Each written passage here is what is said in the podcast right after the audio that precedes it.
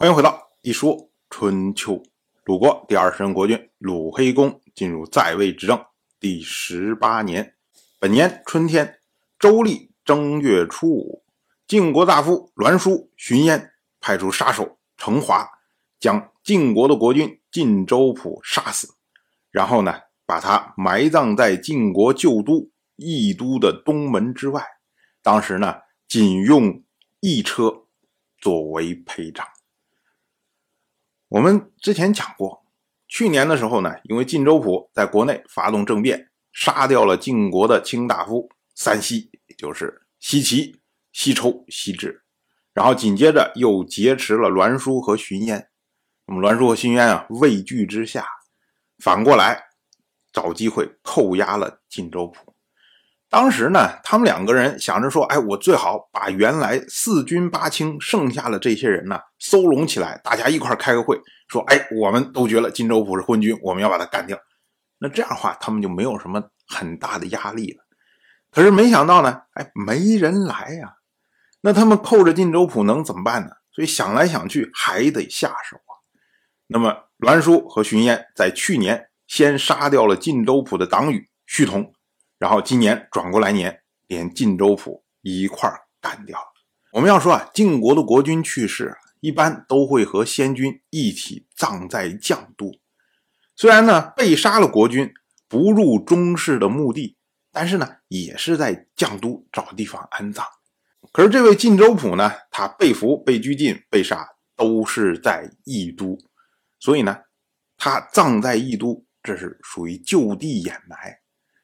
另外呢，陪葬仅用一车，这个呢就有点太小气了，完全不是国君之礼啊！栾书、荀嫣想用这个来表示说，晋州府根本就不算晋国的国君，就是一个莫名其妙上来的人，所以呢，我们干掉他的时候，我们不把他当国君看，这个呢，实际上还是自己心虚啊。我们再来说晋州府，晋州府。在位七年，在位之初的时候，承接的是他父亲晋如所留下来的晋国周边的安定的局面。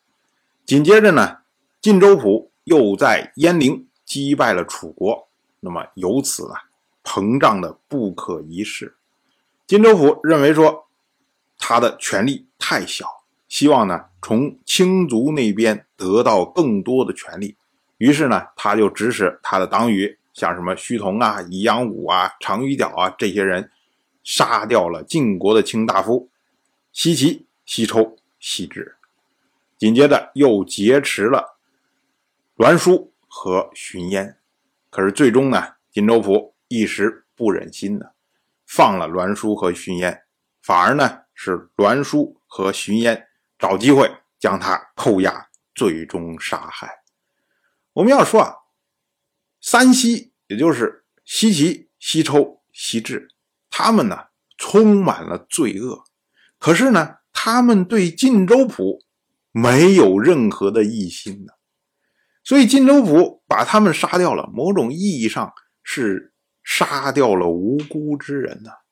所以呢，晋人依照世法，治戮无辜，曰吏，为晋州府定谥号为吏。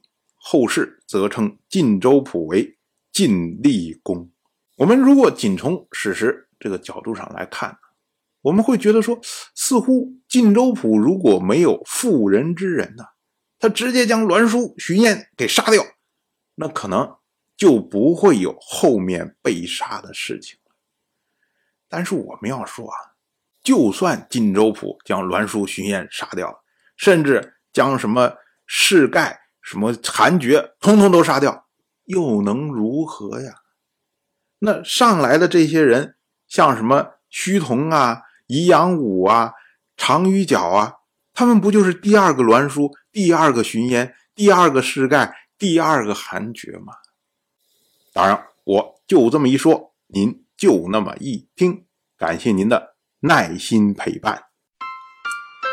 如果您对《一说春秋》，这个节目感兴趣的话，请在微信中搜索公众号“一说春秋”，关注我。您不仅能得到《一说春秋》文字版的推送，还可以直接和我互动交流。我在那里等待您的真知灼见。